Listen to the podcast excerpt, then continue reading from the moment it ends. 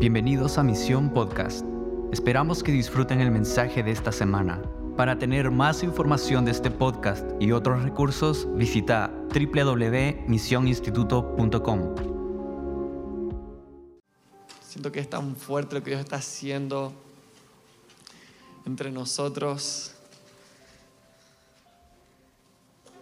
Y que en este espíritu yo siento que esta va a ser la clave de la iglesia que va a correr hasta el final. Así que bendecimos a, a Vlad y a todo el equipo. ¿Por qué no le damos un aplauso de honra? A Vlad y a todo el equipo, gracias por, por llevarnos tan profundo en la presencia. Y tengo tanta expectativa de lo que Dios va a hacer en esta noche porque estamos en medio de una serie que se llama, ¿cómo se llama esta serie? La tercera generación, la tercera generación. Y el título del mensaje de esta noche es Inatrapables, inatrapables. Venimos en los últimos tres devocionales. ¿Cuántos estuvieron conectados a los últimos tres devocionales y prendidos en la conversación? ¿Cuántos están ahí en la transmisión? Yo te animo que si no estuviste en los últimos tres devocionales, puedas conectarte. Y si tenés que elegir uno, te animo que puedas buscar ahí en, YouTube la- el mensaje que tuvimos de que Dios está levantando una generación irreprensible, porque Dios marcó una palabra que creo que nos va a acompañar por mucho tiempo, porque en los últimos tres devocionales estuvimos viendo cómo Dios tiene preparada una tercera generación. Cuando hablábamos de tercera generación, estamos hablando de que la primera generación fue la de Moisés, la segunda generación fue la generación en la que Jesús nació, y la tercera generación es la generación que verá a Jesús regresar. Y vimos que la clave de esa generación que verá a Jesús regresar es que tiene un sello, una marca, y es que es irreprensible. Es que es una generación irreprensible. Y en esta serie hubo algunas palabras, algunas frases claves que nos estuvieron acompañando, que yo quiero recordártelas. Y quiero como hacer un pequeño repaso, porque en la primera de estas, del primer mensaje de esta serie, creo que una frase clave fue la tercera generación. Una generación profética. Esta fue la frase, una generación profética.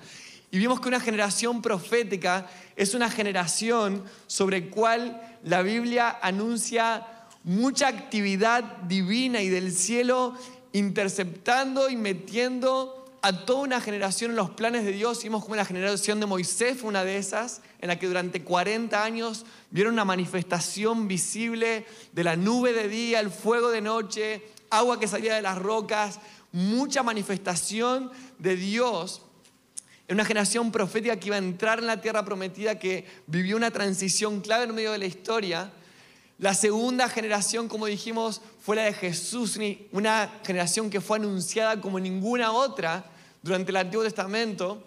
Y la tercera generación, tal vez una de las que más se habla en nuestras Biblias, cada vez que decimos que hay 150 capítulos que hablan de los últimos tiempos, hay un cuarto de tu Biblia que habla de esta tercera generación y hablamos de una palabrita que es expectativa, de que el cielo tiene expectativa sobre esta generación. Vamos a ver un versículo clave de que el cielo está mirando y tiene expectativa.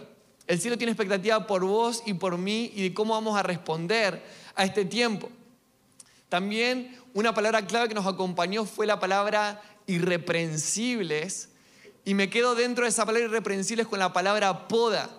Dios nos habló de podar. Dios nos, habló de eliminar algunas cosas para que Satanás no tenga nada de dónde atraparnos.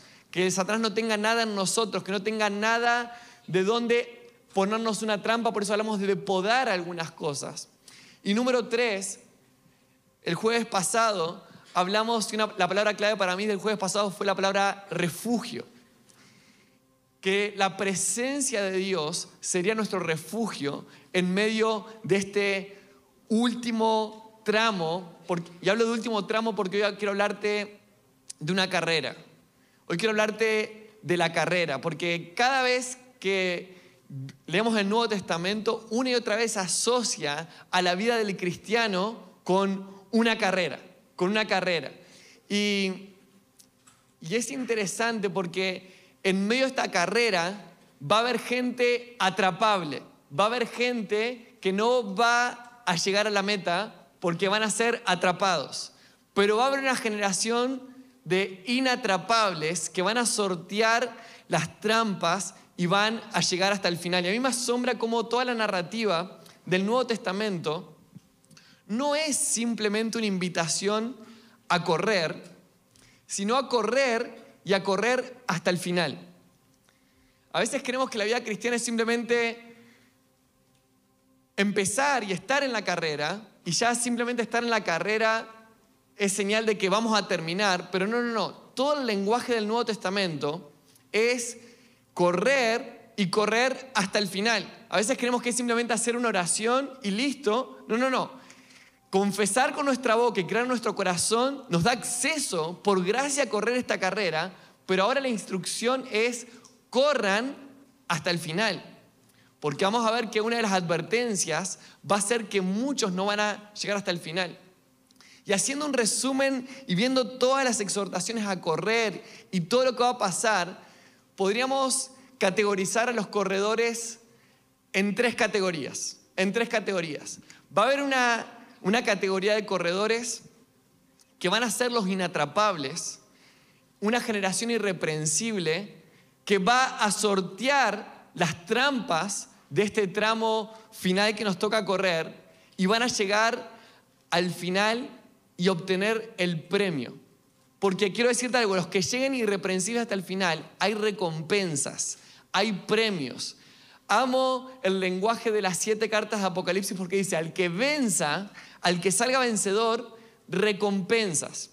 Primera categoría, los irreprensibles que van a llegar hasta el final. Segunda categoría, vamos a ver en la Biblia que hay corredores que van cayendo en trampas, que por no ser de otro espíritu, por no hilar fino, por no entrenarse lo suficiente, van cayendo en trampas, se levantan y caen en otra trampa y ya se van arrastrando hasta, hasta el final y llegan a la meta, llegan a la meta, pero como quien, como quien es salvo por fuego, va a decir 1 Corintios 3, dice, va a haber gente que va a llegar a la meta, pero Cayó en tantas trampas que llega casi moribundo arrastrándose y dice, pero casi sin recompensa. Van a ser salvos, pero, pero pierden la recompensa. No, no reciben la recompensa de los irreprensibles.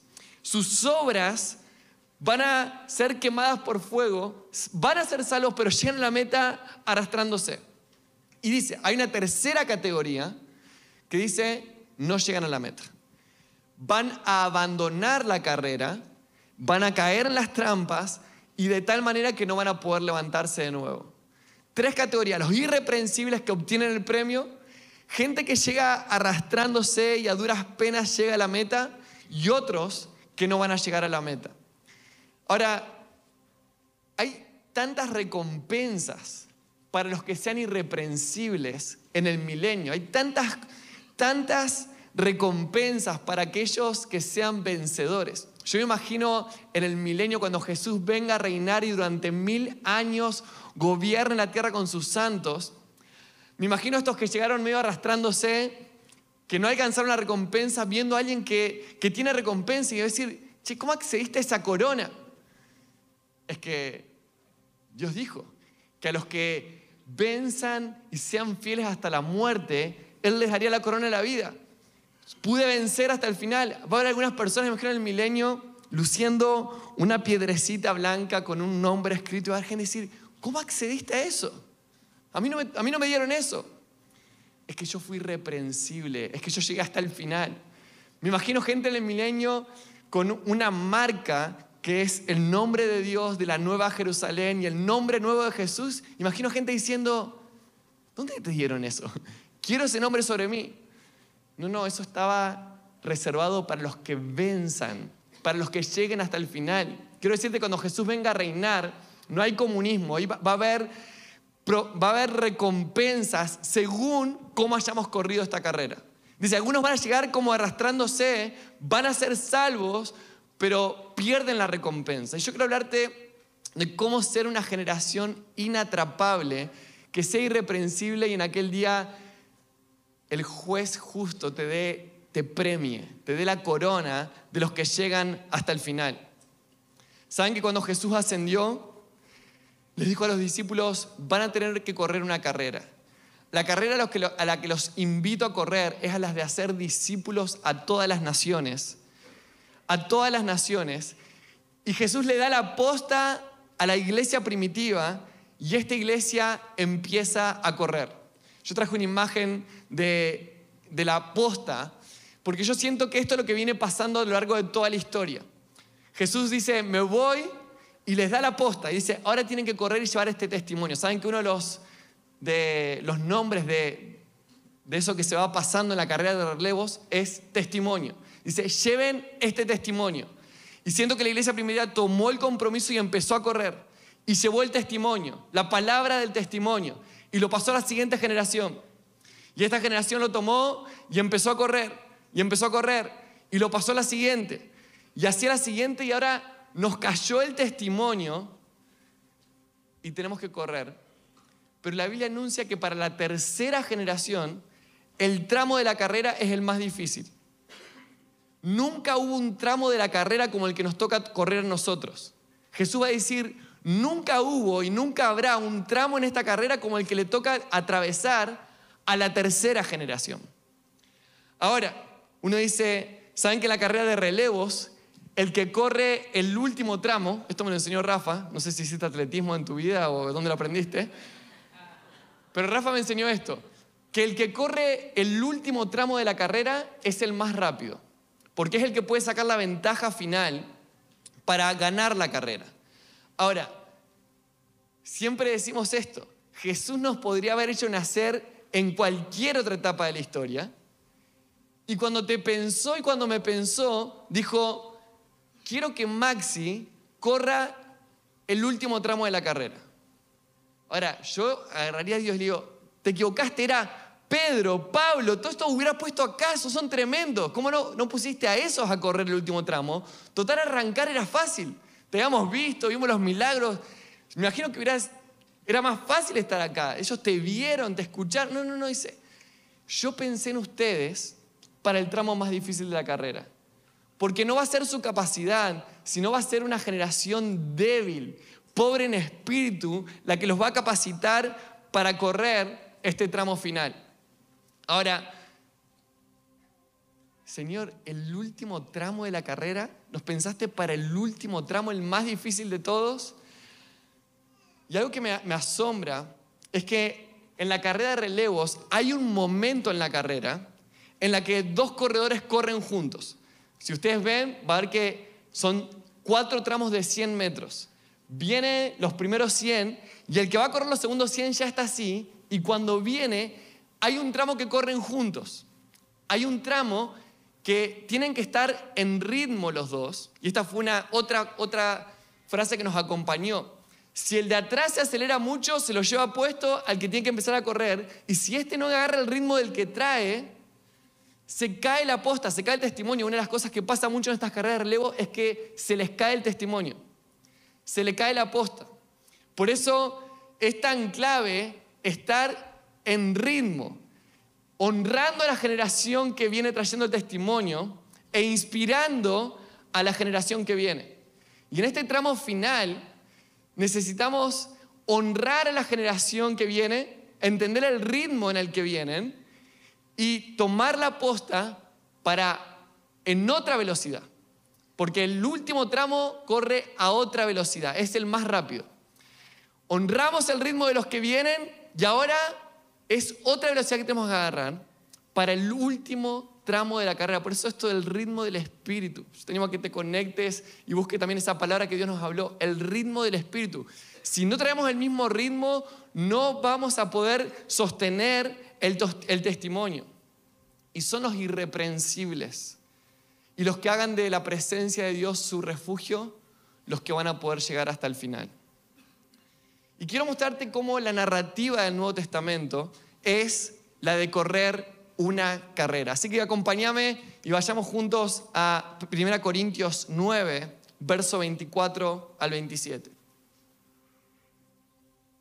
Dice así, Dice, ¿no sabéis que los que corren en el estadio, todos a la verdad corren, pero solo uno se lleva el premio?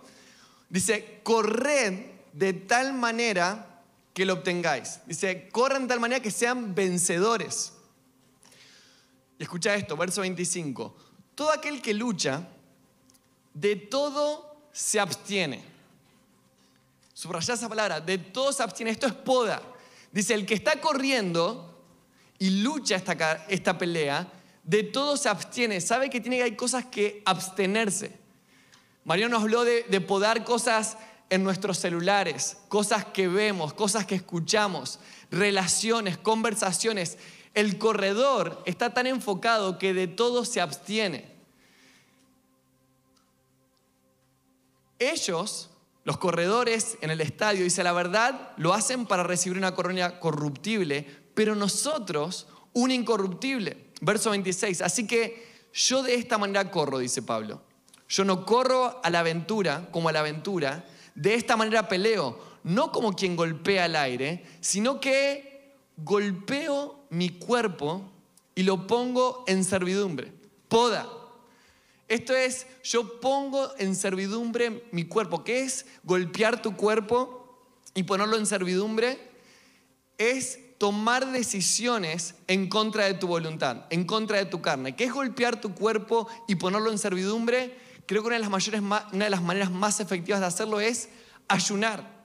Cada vez que ayunas, estás golpeando tu carne, poniéndola en servidumbre y transformando el hambre natural en hambre espiritual.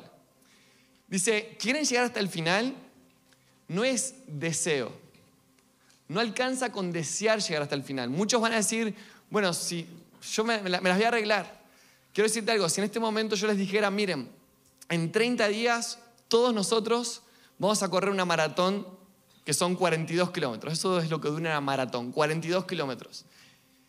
A menos que en estos 30 días cambiemos nuestra nutrición, cambiemos nuestro descanso y hagamos doble turno de entrenamiento, ninguno de nosotros podría completar estos 42 kilómetros. Todos abandonaríamos. Dice, esta, y a ustedes lo que les viene por delante no es una maratón, es una maratón espiritual, pero de la más intensa que se ha visto en la, en la historia. Ni a Pedro ni a Pablo les tocó correr un tramo como el de ustedes. Ahora, si ellos tuvieron este nivel, Pablo dice, yo de todo me abstengo. Si Pablo, que corrió en este nivel, el Usain Bolt del Nuevo Testamento, es Pablo. Y dice, yo me tuve que abstener de todo, porque mira lo que va a decir. Mira lo que dice Pablo, qué pena sería que habiendo sido heraldo para otros, yo mismo venga a ser, ¿qué? Eliminado. Pablo dice, yo no tengo la garantía de llegar hasta el final. Dice, qué pena sería que yo alenté a tantos a correr y yo termine siendo eliminado. Así que, ¿qué hago? No me relajo. No confío en mi experiencia. No confío en mi firmeza del pasado, sino que me sigo absteniendo, no bajo la guardia en los detalles, en la poda, sigo podando mi vida, de todo me abstengo y golpeo mi cuerpo. Sé que mi carne me va a traicionar, así que la pongo en servidumbre. Sé que mi carne me va a sacar de la carrera, así que ayuno, someto mi carne. Claro, el que no entiende la gravedad y la intensidad de este tramo de la carrera, no ve la necesidad del entrenamiento. ¿Para qué ayunar?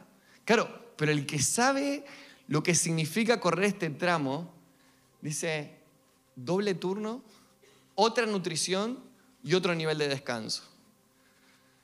Mira lo que dice Hebreos 12, 1 y 2.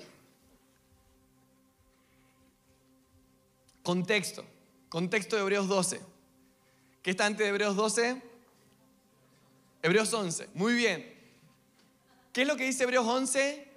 cuenta la historia de la galería de las Olimpiadas de esta carrera en el cielo. Dice, miren, viene gente corriendo que son sus héroes.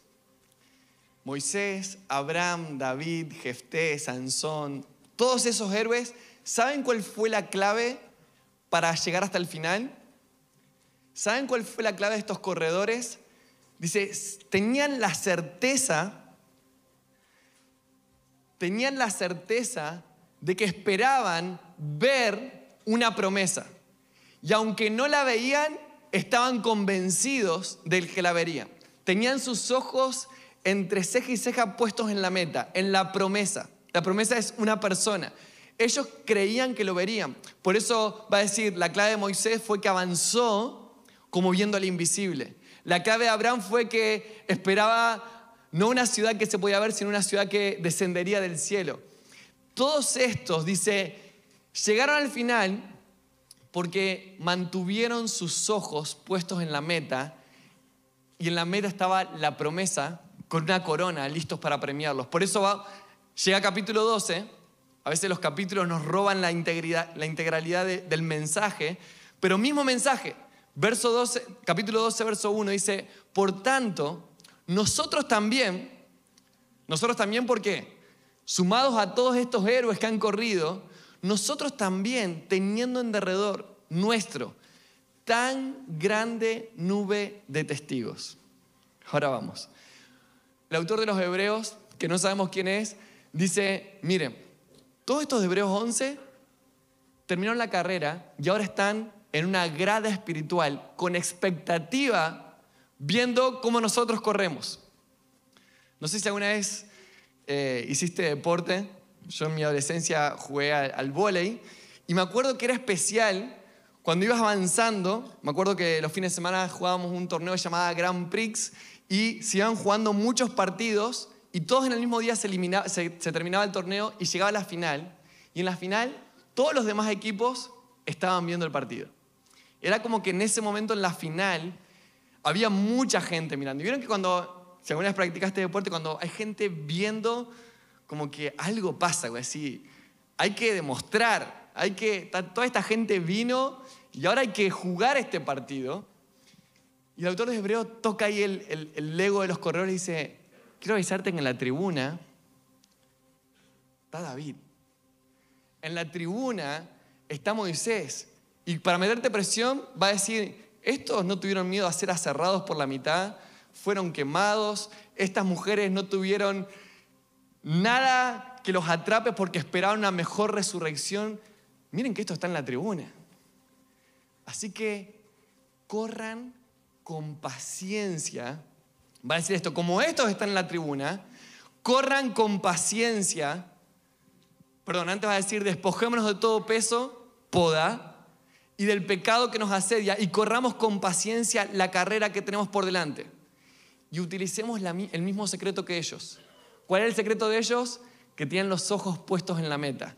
Puesto los ojos en Jesús, el autor y el consumador de la fe, el cual por el gozo puesto delante de él, sufrió la cruz, menospreciando lo oprobio, y se sentó a la diestra de Dios. El autor de los Hebreos dice, la clave va a ser esta, va a ser duro este tramo. Pero si ustedes ponen los ojos en el gozo que va a significar abrazar al que está en la meta y que ese te dé una corona por haber sido irreprensible, vas a menospreciar la intensidad, le vas a restar valor a lo duro que puede hacer atravesar este tramo final de la carrera.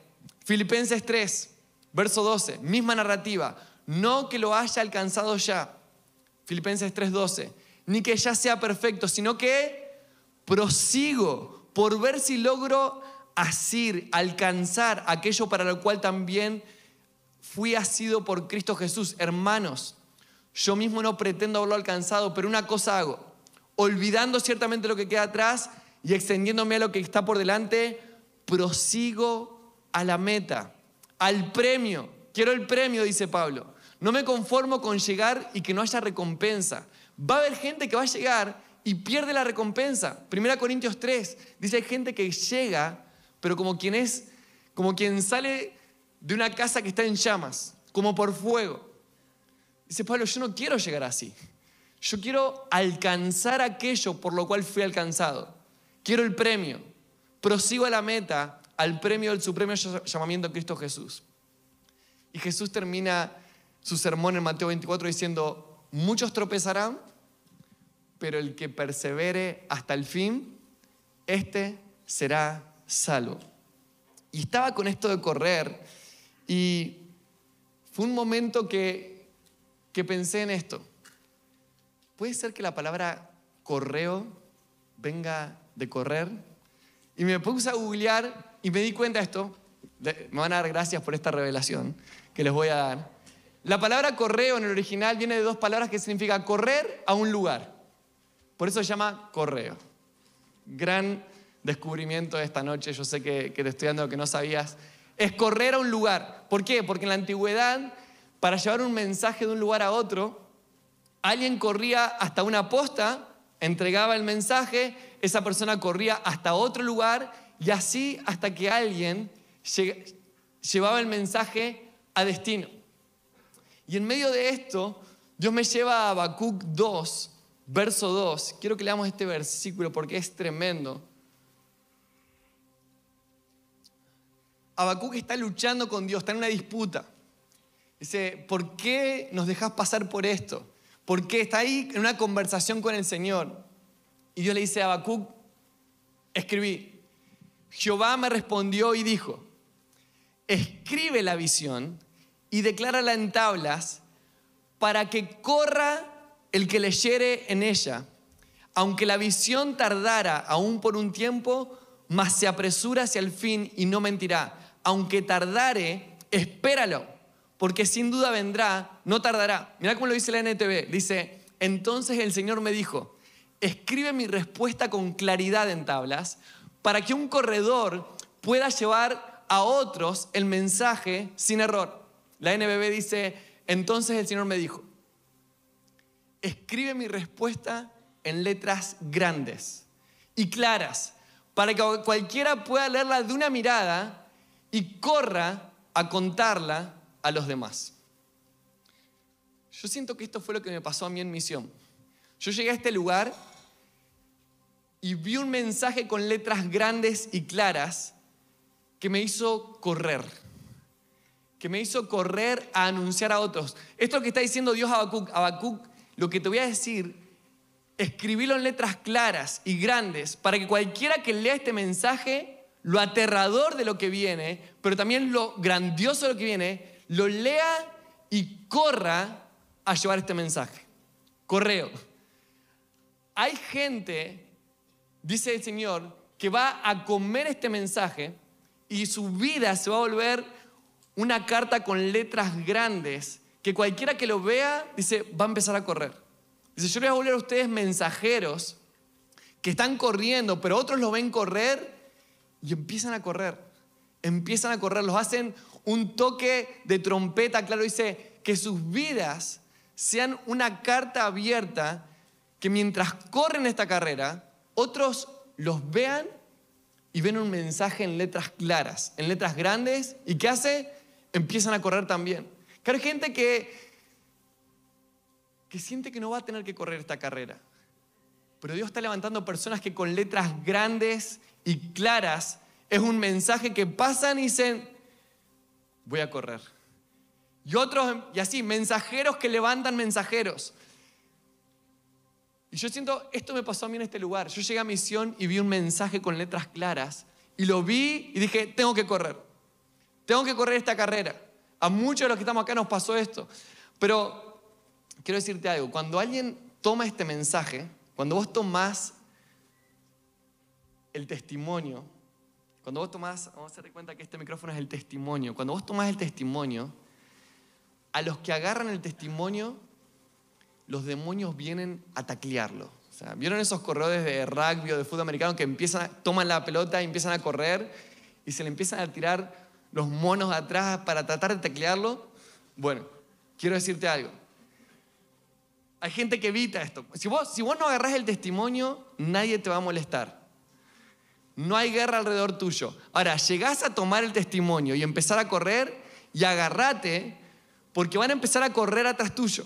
Van a tratar de atraparte. Van a tratar de bajarte, como sea.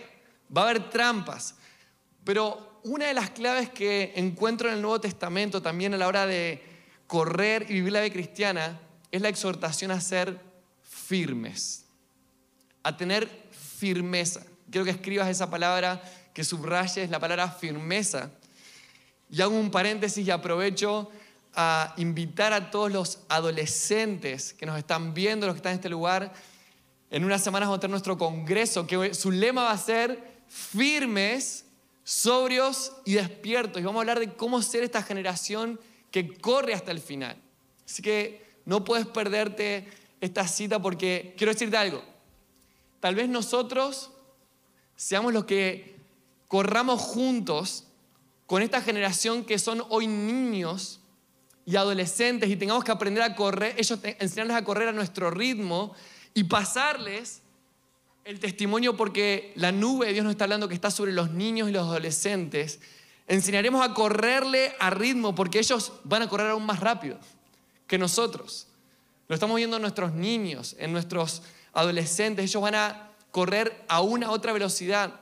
Pero necesitamos nosotros correr con paciencia esta carrera y aprender el ritmo que nos va a llevar hasta el final. Ahora, te hablaba de esta palabra firmeza. Y quiero leerte ahí, dice, una de las exhortaciones que más se repiten para correr hasta el final es estén firmes. Y quiero pedirte un favor, te dejé ahí una decena de versículos y te animo que agarres de a uno y te los mastiques porque es uno tras otro. Por, alguno, por ejemplo, alguno, 1 Corintios 15, 58 dice, estén firmes y constantes siempre en la obra del Señor. Por ejemplo, Efesios va a decir, vestidos de toda la armadura de Dios para que podáis estar firmes contra las acechanzas del diablo. Me encanta el de 2 Tesalonicenses 2.15. Vos mañana venite a Betania y léelos a todos. Dice, estad firmes y retened la doctrina que habéis aprendido. Uno de los ejemplos que Dios nos dio este tiempo, Mariano lo habló, eh, creo que el martes en la clase de liderazgo espiritual, rememoró esto que Bob Sorge nos había hablado en, en ICEA 2019, de que Dios está arrojándonos pelotas como lo hace el mariscal de campo en la NFL y tira, tira pelotas y tenemos que atraparlas. Tenemos que atraparlas, pero una vez que la atrapamos, hay que correr para hacer el, touchdown, la anotación. Hay que no solamente atrapar, sino que una vez que la atrapas, ¿qué tenés que hacer? Correr. Y mientras corres, se te van tirando todos estos para tratar de bajarte, pero hay una exhortación, tienen que retener con firmeza. La clave es firmeza. Y quiero leerte Santiago 5.8 y algunos versículos que nos animan a correr con firmeza. Dice Santiago 5.8, tened también vosotros paciencia. Van a tener que tener un ánimo, esta palabra paciencia es distinta a la que solemos hablar acá, Jupomoné, es otra palabra paciencia que es ánimo largo para el sufrimiento. Dice, tened también vosotros predisposición para pasarla mal, para sufrir, para soportar. ¿Cómo? Y afirmad vuestros corazones, porque la venida del Señor está cerca. Afirmen sus corazones. ¿Qué es afirmar el corazón? Revisar el corazón. La Biblia nos habla de enemigos que van a tratar de contaminar el corazón, que nos saquen de la carrera. Por eso necesitamos una generación que como David aprenda a hacer la oración, Señor, examina mi corazón y mira si hay puntos débiles y afirmarlo en el camino de la vida. Hace más o menos un año estaba en una conversación con, con unos amigos y recibí una exhortación difícil y alguien me dijo, Maxi, tu problema es que no sabes examinar tu corazón. Ese es tu problema, no sabes mirar tu corazón. Y dije, instruíme.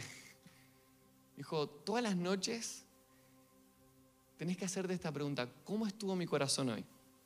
¿Por qué me puse de tan mal humor cuando pasó eso? ¿Por qué me ofendí? ¿Por qué me, por qué me salí de onda? ¿Me corté tanto cuando esto pasó? ¿Qué hay en mi corazón? Y empecé, claro, me di cuenta que esta es la clave de David. Todas las noches decía, Señor, examina mi corazón. ¿Cómo estuvo mi corazón hoy? Santiago dice, viene el día del Señor, van a tener que tener corazones firmes, sanos. Una de las armas más fuertes que va a tener la iglesia en los últimos tiempos es un corazón sano. Por eso necesitamos examinar nuestro corazón y afirmarlo, porque la venida del Señor está cerca.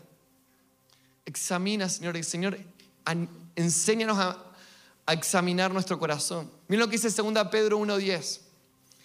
Por lo cual, hermanos, tanto, tanto más procurad hacer, ¿cómo? Firme vuestra vocación y elección, porque haciendo estas cosas no, no caeréis jamás. Hablamos de esta palabra escandalizo el, último jueves, de, de tropezar. Dice, ¿quieren no caer jamás?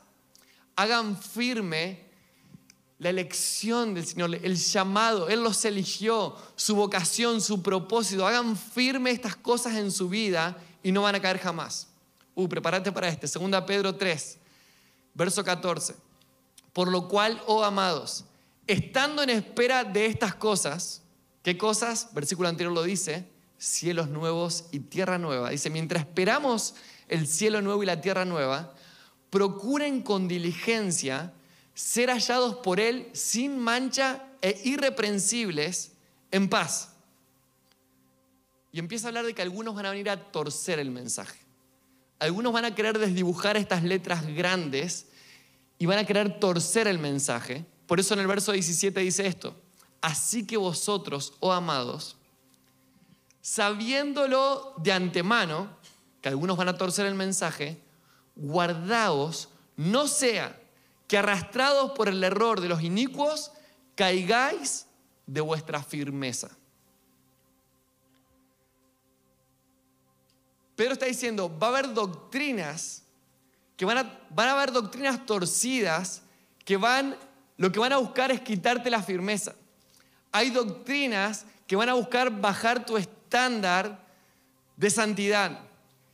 Por eso necesitamos abrazar el, mensaje completo. Dice, retengan la doctrina que les enseñé y corren hasta el final. Porque hay espíritus buscando torcerlo, desvirtuarlo y cambiar el diseño.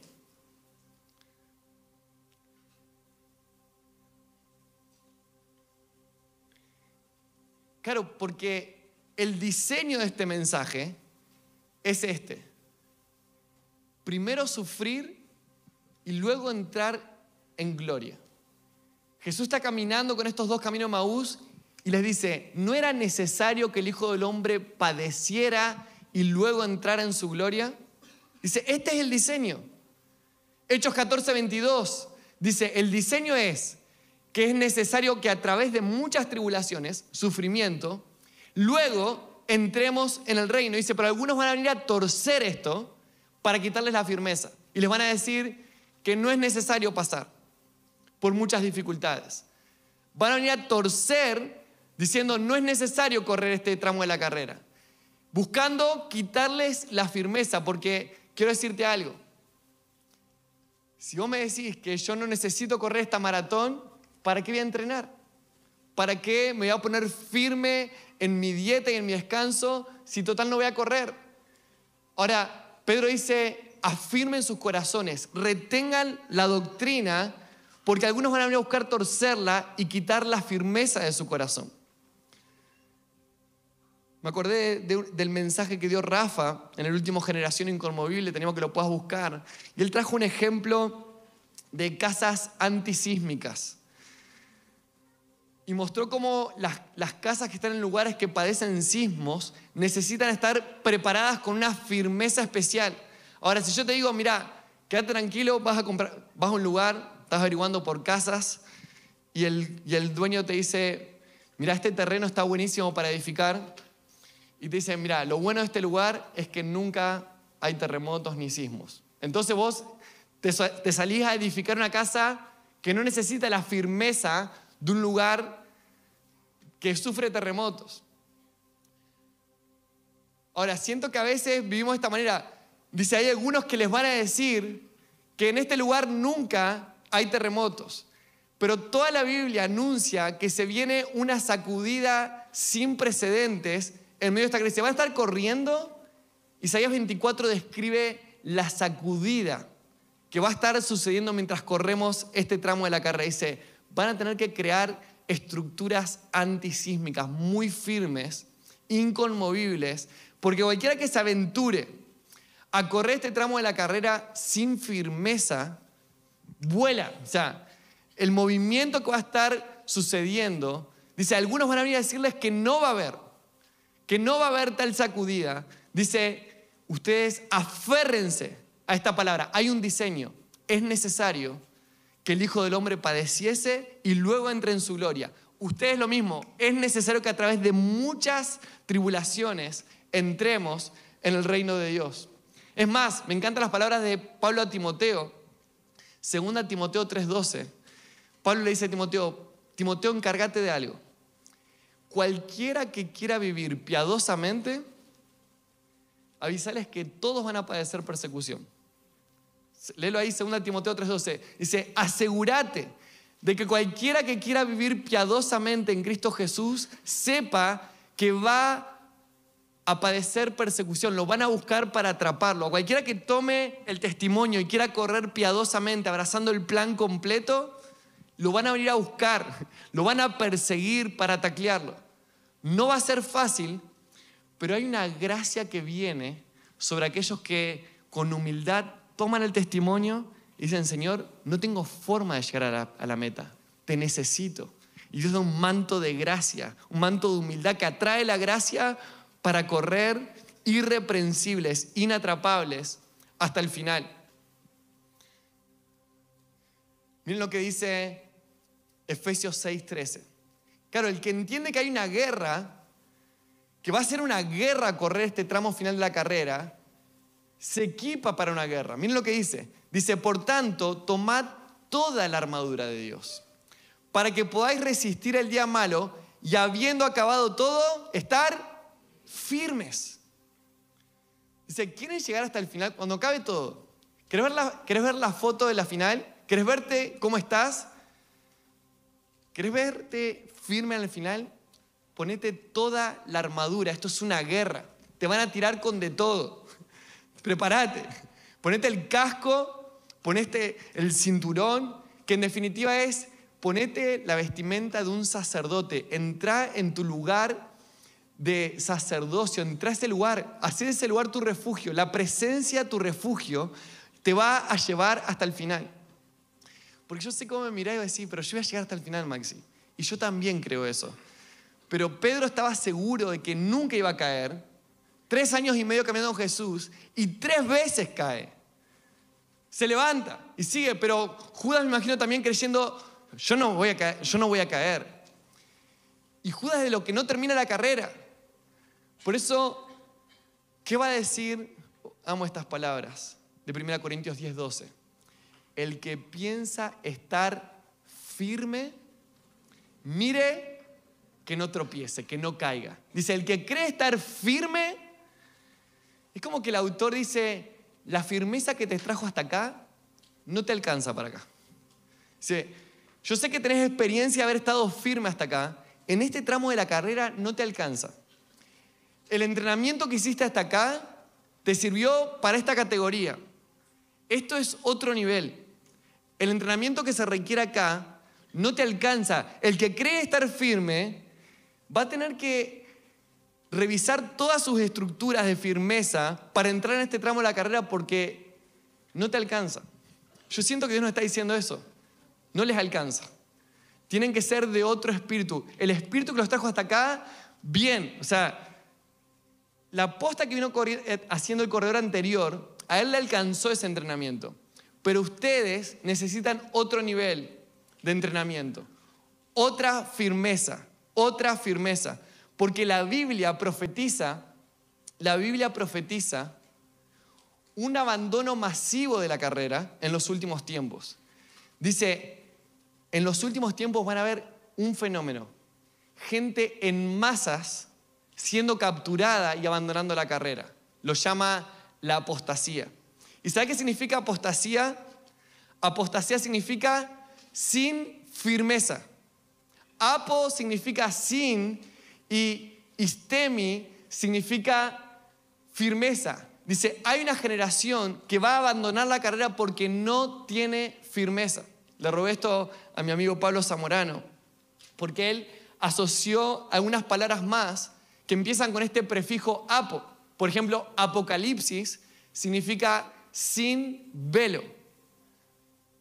Y la palabra apóstoles significa sin detener. Y siento que hay una clave acá, porque solamente aquellas personas que desarrollen una visión apostólica de todo el plano de la carrera, de todo lo que está pasando, y puedan ver, ¿se acuerdan? Hebreos 11 y 12, puedan ver a Jesús sin velo en la meta, van a ser los que van a correr con firmeza sin que nada los detenga. Necesitamos ver a Jesús sin velo, desarrollar una visión apostólica para tener la firmeza que nos lleve hasta el final. Yo quiero decirte algo, a mí no me alcanza, a vos no te alcanza, no nos alcanza, siento que Dios nos está dando la oportunidad, nos está dando tiempo para que entremos en el gimnasio espiritual cambiemos la dieta completamente y nuestra manera de descansar, que fue otra llave de este tiempo, el descanso. Tres cosas. Siento que tenés que anotar esto. Tenés que cambiar tu dieta espiritual. Buenísimo lo que te trajo hasta acá. Pero para lo que viene, otro nivel de dieta espiritual. Más estricta. Más estricta. Estaba escuchando y leyendo un poquito sobre la dieta de Novak Djokovic, el tenista más grande de toda la historia. Y él dice, cuenta cómo cuando gana hace algunos, algunos meses, el año pasado, el US Open, él dice, me di el permiso de comer un cuadradito de chocolate después de cuatro años. Un cuadradito. Y al otro día ya volví a la, a la dieta. Claro, ¿cómo es que se llega a ese nivel? Quiero decirte, la dieta que te trajo hasta acá, espiritual, no te alcanza. No te alcanza. No quiero mirar a, los chistes que están haciendo ahí sobre las dietas. Pero quiero decirte esto. La dieta espiritual. No sé cuál es tu dieta espiritual. ¿Qué estás leyendo de la Biblia? ¿Qué libros estás leyendo? ¿Qué podcast estás escuchando? Bueno, lo que te trajo hasta acá necesita otro nivel. Otro nivel. ¿Cómo está siendo tu, descanso espiritual? Te animo a que, que puedas buscar también ahí la predicación de Mariano, El ritmo del espíritu en YouTube. Él habla mucho de cómo aprender a otro nivel de descanso. La forma en la que estás descansando hasta acá, para este tramo de la carrera no te alcanza. Si entras en este tramo con el entrenamiento actual, volás por los aires. Y número tres, dijimos dieta, descanso, entrenamiento. Tenés que entrenar doble y triple turno. No alcanza con los 15 minutos de devocional de la mañana. No alcanza. Hasta acá te trajo. Para lo que viene no alcanza con 15 minutos por mañana. No alcanza. Este es el mensaje. Necesitan, el que cree estar firme, mire que no caiga. Y quiero hablarte rápidamente de tres enemigos que van a buscar quitarte la firmeza. Porque el mensaje no es solamente esquivar trampas, sino edificar edificarla. El jueves pasado hablamos de esto, edificar casas de refugio, comunidades. No es solamente andar esquivando y jugar a la defensiva, hay que ser ofensivos. este partido hay que ganarlo. Pablo dice, yo quiero ganar el premio. Si jugás a la defensiva y solamente jugás a no perder, a solo esquivar trampas, te está faltando una parte que es construir. Y creo que hay una persona en la Biblia que logró hacer estas dos dinámicas, que es Nehemías, de por un lado, ser irreprensible para no quedar atrapado en los lazos del enemigo, pero por otro lado, tener un carácter firme para construir lo de Dios. Compañera de Palito, quiero terminar. Esta doble dinámica, escucha. Por un lado, irreprensible para no ser atrapado, pero por otro lado, un carácter firme para construir lo de Dios. Y el primer enemigo que tuvo que enfrentar Nehemías en esta carrera olímpica que él corrió fue la intimidación. La intimidación. Claro, empiezan a construir y vienen personas a burlarse, vienen personas a intimidarlo. Y claro, él está firme en su carácter, está afirmado en la palabra que Dios le dio. Y en Nehemías 2.20 él dice, así le respondió a los que vinieron a intimidarlo, el Dios de los cielos, Él nos prosperará y nosotros sus siervos nos levantaremos y edificaremos. Ahora, ¿cómo vencer la intimidación? Necesitamos anticipación. Necesitamos anticiparnos. ¿Qué hizo Nehemías? dijo, se nos van a venir con todo. Nos van a venir a tratar de atrapar y que no edifiquemos esta ciudad de refugio, que no, construyamos las murallas, el refugio de esta ciudad. ¿Y qué hace? Se anticipa. Nehemías 4, 16 dice, desde aquel día la mitad de mis siervos trabajaba en la obra y la otra mitad tenía lanzas, escudos, arcos, toda la armadura. Y detrás de ellos estaban los jefes de la casa de Judá, los que edificaban en el muro, los que acarreaban y los que cargaban. Con una mano trabajaban en la obra y con la otra tenían la espada. Se anticipó y dijo, ahora te más. ¿Se acuerdan de este ejemplo que dio Mariano, espalda con espalda? Dice, vamos a estar espalda con espalda. Uno va a estar edificando, el otro va a estar peleando. Necesitamos correr juntos este tramo. Cuando uno pierde el ritmo, el otro lo toma y lo lleva. Juntos resistimos los ataques y con una mano edificamos y con otra agarramos armas espirituales para pelear. Amo Filipenses 1:27. Miren lo que dice. Firmes en un espíritu, combatiendo unánimes por la fe del Evangelio y en nada intimidados. En nada intimidados por los que se oponen. Va a haber un espíritu de intimidación que va a hacerte tratar de detener en esta carrera. Que no, que no seas de estos que con letras grandes imprimen el mensaje en su vida y empiezan a correr. Te van a intimidar, dice, pero nada intimidados, sino firmes en un espíritu. Mira lo que dice Apocalipsis 2.10. No temas en nada lo que vas a padecer. Jesús está diciendo estas palabras y te está diciendo esto. Vas a padecer. Te doy una garantía. Me gustaría decirte que no vas a padecer Jesús, pero el diseño es primero padecer para luego entrar en la gloria. Ese fue el diseño del Hijo del Hombre y va a ser el diseño de ustedes. Primero padecer, luego entrar en la gloria. Van a padecer, pero no teman en nada. Dice, no tengan miedo en nada lo que van a padecer. Yo les digo esto, y Jesús, Juan 16, 33. Yo les digo esto para que tengan paz. En el mundo van a tener tribulación, dice. Aflicción, la misma palabra que tribulación. En el mundo van a tener tribulación. Pero confíen, esta historia termina en victoria. Yo ya vencí y ustedes son más que vencedores. Si ustedes alinean al diseño de correr con paciencia, encuentren el ritmo, corran con paciencia, nada los va a poder sacar de esta carrera. Nada, nada, nada los va a poder sacar. Estaba escuchando el testimonio de Andrew Bruson, que lo vamos a tener en noviembre.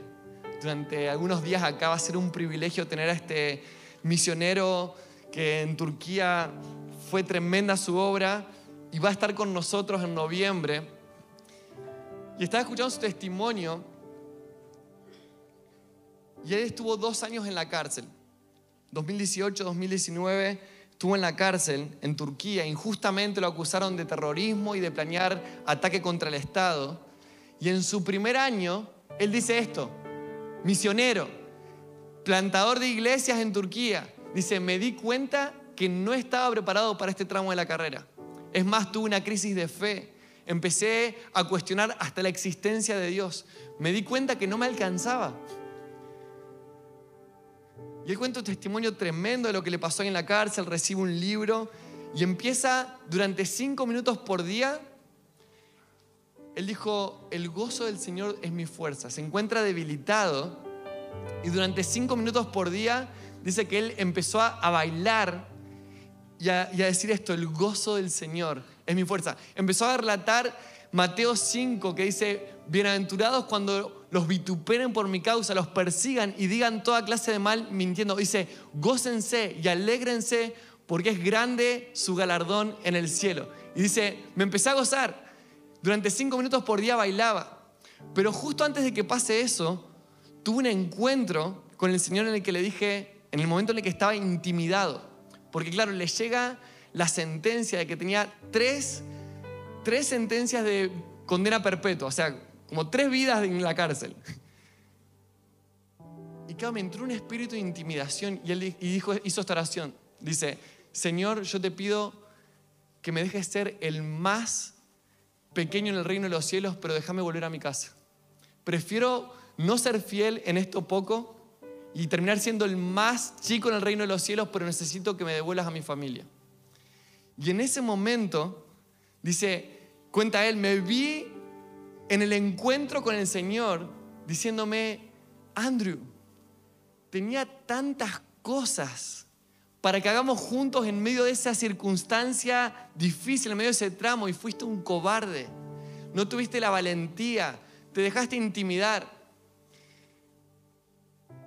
Y dice que en medio de ese día se imaginó en ese día, dijo, no, yo quiero cuando esté delante de ese hombre, que él diga, venciste el miedo, venciste el temor, venciste a los que te intimidaban, venciste y ahora por cuanto fuiste fiel en lo poco y no tuviste miedo, no te dejaste intimidar, sino que edificaste lo mío, sobre mucho te pondré. Oh, yo anhelo que cuente ese testimonio cuando venga porque es tremendo. Primer enemigo que va a tratar de derribarte es intimidación. Y si este hombre dice, a mí no me alcanzaba, me di cuenta que no me alcanzaba, estuve a punto de renunciar a mi fe, planté iglesias, dejé todo por ir a misionar a Turquía y me di cuenta en la cárcel que no me alcanzaba. Y yo siento, ¿qué nos garantiza a nosotros que nosotros sí nos alcanza? Por eso dice otro nivel, otro nivel de entrenamiento, otro nivel de espiritualidad. Segundo enemigo, después léelo, porque lo segundo que vino a, a, fueron distracciones. Distracciones. Y quiero leer solamente Lucas 21, porque una de las cosas que Satanás va a usar para distraerte son las preocupaciones. Miren, nada vuelve tu mente tan atrapable como cuando te preocupas, cuando me preocupo. Por eso Pablo va a decir, no se preocupen por nada, porque si se preocupan, son atrapables. Claro, la, preocupación va a traer ansiedad a sus mentes y ahí te volvés un campo, tu mente se vuelve un campo minado. Y mira lo que dice Lucas 21, 34. Dice, miren también por vosotros mismos que vuestros corazones no se carguen de glotonería y embriaguez, y esto es lo que me importa, y de los afanes de esta vida, las preocupaciones de esta vida. Y venga de repente sobre todos ustedes aquel día, porque como un lazo vendrá, una trampa, sobre todos los que habitan sobre la faz de la tierra. ¿Qué hay que hacer? Velad pues en todo tiempo, ¿cómo? Orando, para que seáis tenidos por dignos de escapar. Este es el lenguaje, dice, hay un lazo preparado, pero si ustedes se mantienen orando y velando, van a poder esquivar, escapar y estar de pie delante del Hijo del Hombre. Todos se preguntaron, los profetas preguntaron, ¿quién pueda estar en pie en esta carrera? Los que se mantengan orando y velando van a esquivar el lazo y van a poder estar en pie, firmes al final de esta carrera. Y por último, el desánimo y el cansancio. Claro, lo que pasó es que el escombro que tenían que, con Nehemías y todo el pueblo, lo que tenían que trabajar era mucho. Y en un momento vienen y le dicen, estamos debilitados, es mucho el escombro, no podemos edificar. Y Nehemías, que era un hombre de carácter firme, les marca el ritmo y les vuelve a reenfocar el propósito. Le dan las palabras, le va a decir, lo vamos a hacer por nuestras esposas, por nuestros hijos, nosotros tenemos memoria en Jerusalén. Esto que nos están eh, intimidando no tienen ni parte ni memoria en Jerusalén, pero nosotros estamos edificando la historia. Les marca el ritmo y en 52 días, esto es el ritmo del Espíritu. Un líder firme que marca el ritmo y en 52 días terminan una obra imposible, una carrera imposible de correr. Pero este hombre les marca el ritmo. Y yo quiero decirte esto, en este tramo de la carrera, los que se alineen van a vivir un aceleramiento. Cosas que tardan decenas de años en construirse, las construiremos en meses, en días. Claro, porque acá la cinta, claro, para correr este nivel, por eso me encanta el, el ejemplo de la cinta. Tenés que entrenar a otra velocidad, porque acá te pasan como aviones los corredores quiero decirte algo, los niños y los adolescentes te van a pasar, pero te van a dejar parado, como un cono. O sea, si vos seguís en este nivel, los niños que Dios está levantando, te van a dejar parado. O sea, van a pasar, los adolescentes que Dios está levantando, te van a dejar parado. Dice, necesitas entrar en otro ritmo. Hay un ritmo del Espíritu que hace que en 52 días logremos cosas que a otros les costaría años, decenas de años. Hay una generación inatrapable. Y como Pablo, quiero decirte algo, la clave sigue siendo la misma. Me encanta esto, la canción no cambió y la clave tampoco. La clave es amar su venida. Pablo va a decir, ¿saben cuál fue la clave para correr hasta el final? Para pelear hasta el final y para guardar la fe hasta el final. Tenía los ojos puestos en el que venía, en la meta. Esa va a ser lo que nos va a hacer inatrapables. Mirar a Cristo poner los ojos en Cristo, el autor y el consumador de nuestra fe. Cristo. Hay una generación que empieza acá y siento susurrarles Cristo. Cristo lo vale. Cristo, por Cristo, por Cristo. Hay una generación que dice, quiero alcanzar a Cristo. Quiero alcanzar a Cristo. Él es mi modelo. Por eso creo que pase el equipo. Siento que Dios nos va a ser inatrapables Dios te eligió para correr el tramo más intenso de la historia y quiero profetizar esto. No vas a abandonar. No vas a abandonar. No vas a abandonar. No vas a abandonar. No vas a abandonar. No vas a abandonar.